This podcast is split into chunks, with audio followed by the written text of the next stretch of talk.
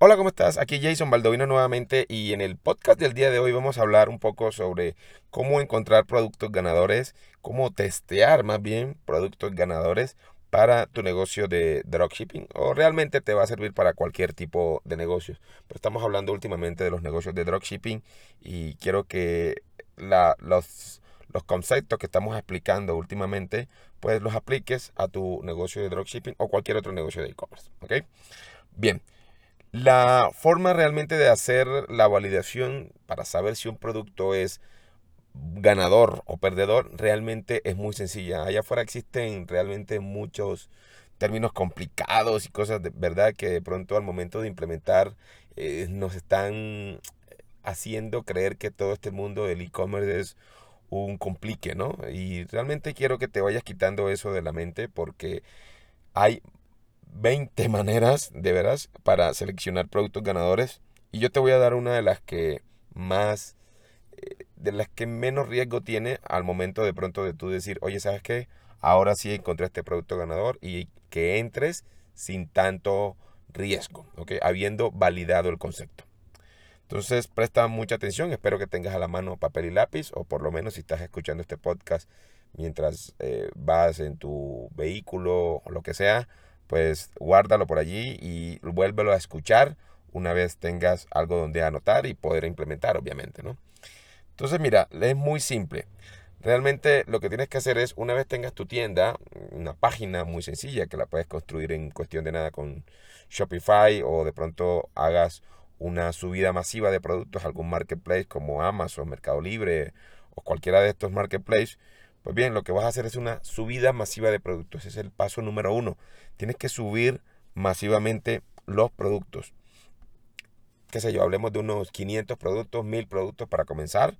Haces una subida masiva de esos productos y luego eh, lo que tienes que hacer es enviar tráfico. ¿Ok? Pero bueno, antes de todo eso y de explicarte el tema de tráfico y cómo lo vas a abordar, yo te sugiero que estos productos que subas como hemos hablado antes, sean productos de un micro nicho, de un nicho muy específico, para que una vez envíes tráfico, el tráfico que vas a enviar sea de personas de ese nicho. ¿okay? O sea, no queremos que subas, por ejemplo, eh, productos de belleza, ¿verdad? Eh, de belleza y de pronto el tráfico que luego vas a mandar sea un tráfico de, de puros hombres, ¿no? Pues obviamente ahí no vas a hacer nada.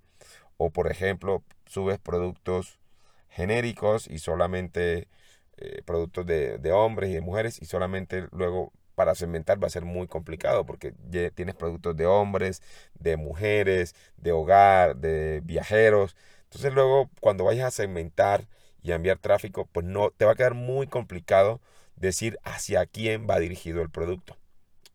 ¿Ok? Entonces es, es muy importante que los productos que suban sí sean realmente de un nicho específico. Eso te va a facilitar mucho más adelante el enviar tráfico de calidad, ¿ok? Mejor segmentado. Ok, bien, aclarado esto, paso número uno, recuerda subir los productos masivos de un nicho específico. Paso número dos, eh, vas a enviar tráfico. En otro podcast te voy a hablar específicamente de qué tipo de tráfico te voy a recomendar y cómo lo vas a hacer. Eh, quédate pendiente de mi próximo podcast, que ahí te voy a estar explicando cómo enviar este tráfico de una forma muy, muy sencilla. ¿Ok? Vas a enviar ese tráfico y luego vas a empezar a ver qué productos están teniendo más ventas. Bueno, si no se generan ventas, cuáles están teniendo más visitas, cuáles están teniendo más compartir, si es que de pronto colocas la función de compartir o más engagement, ¿ok? Compartir, comentarios, like y todo eso. Vas a ver un poquito cómo, cómo está el, mercado aceptando ese producto. Y la forma de que el mercado acepte el producto, número uno, son ventas, ¿no? Es decir, ¿sabes qué? Los productos que más se están vendiendo son estos, estos y estos. Si no entran ventas con algo masivo, con, con una inversión pequeña, qué sé yo, 10, 20, 50, 100 dólares que puedas invertir para enviarle tráfico a esa tienda, pues a partir de ahí ya vas a tener, vas a tener información, ¿ok? Entonces, eso definitivamente es lo que vas a hacer y luego de que tengas esa información viene el análisis de la data, el análisis de esos datos. Y como te comentaba, vas a separar y vas a disgregar los productos que más se compraron de los que no, o los productos, si es que no entran ventas, los productos que de pronto más engagement están teniendo. Visitas, comentarios, likes, todo esto. Y esos los vas a separar de los que no están teniendo los resultados que estás buscando. Los que no, y hay personas que no están de acuerdo conmigo en esto, pero bueno, los que no, eh, los productos que no están teniendo el resultado que buscas, yo lo que hago es que los voy, los voy sacando.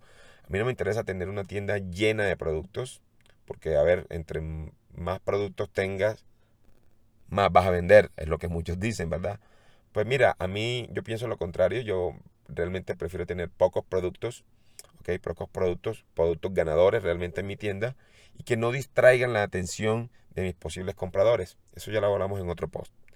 Entonces, básicamente lo que hago es que elimino los productos que no, que no están teniendo ese resultado y me quedo con los que sí. Con los productos que sí están teniendo resultados, pues bueno, ahí en ese orden de ideas, si empiezo a traer productos para hacer testing. ¿Ok?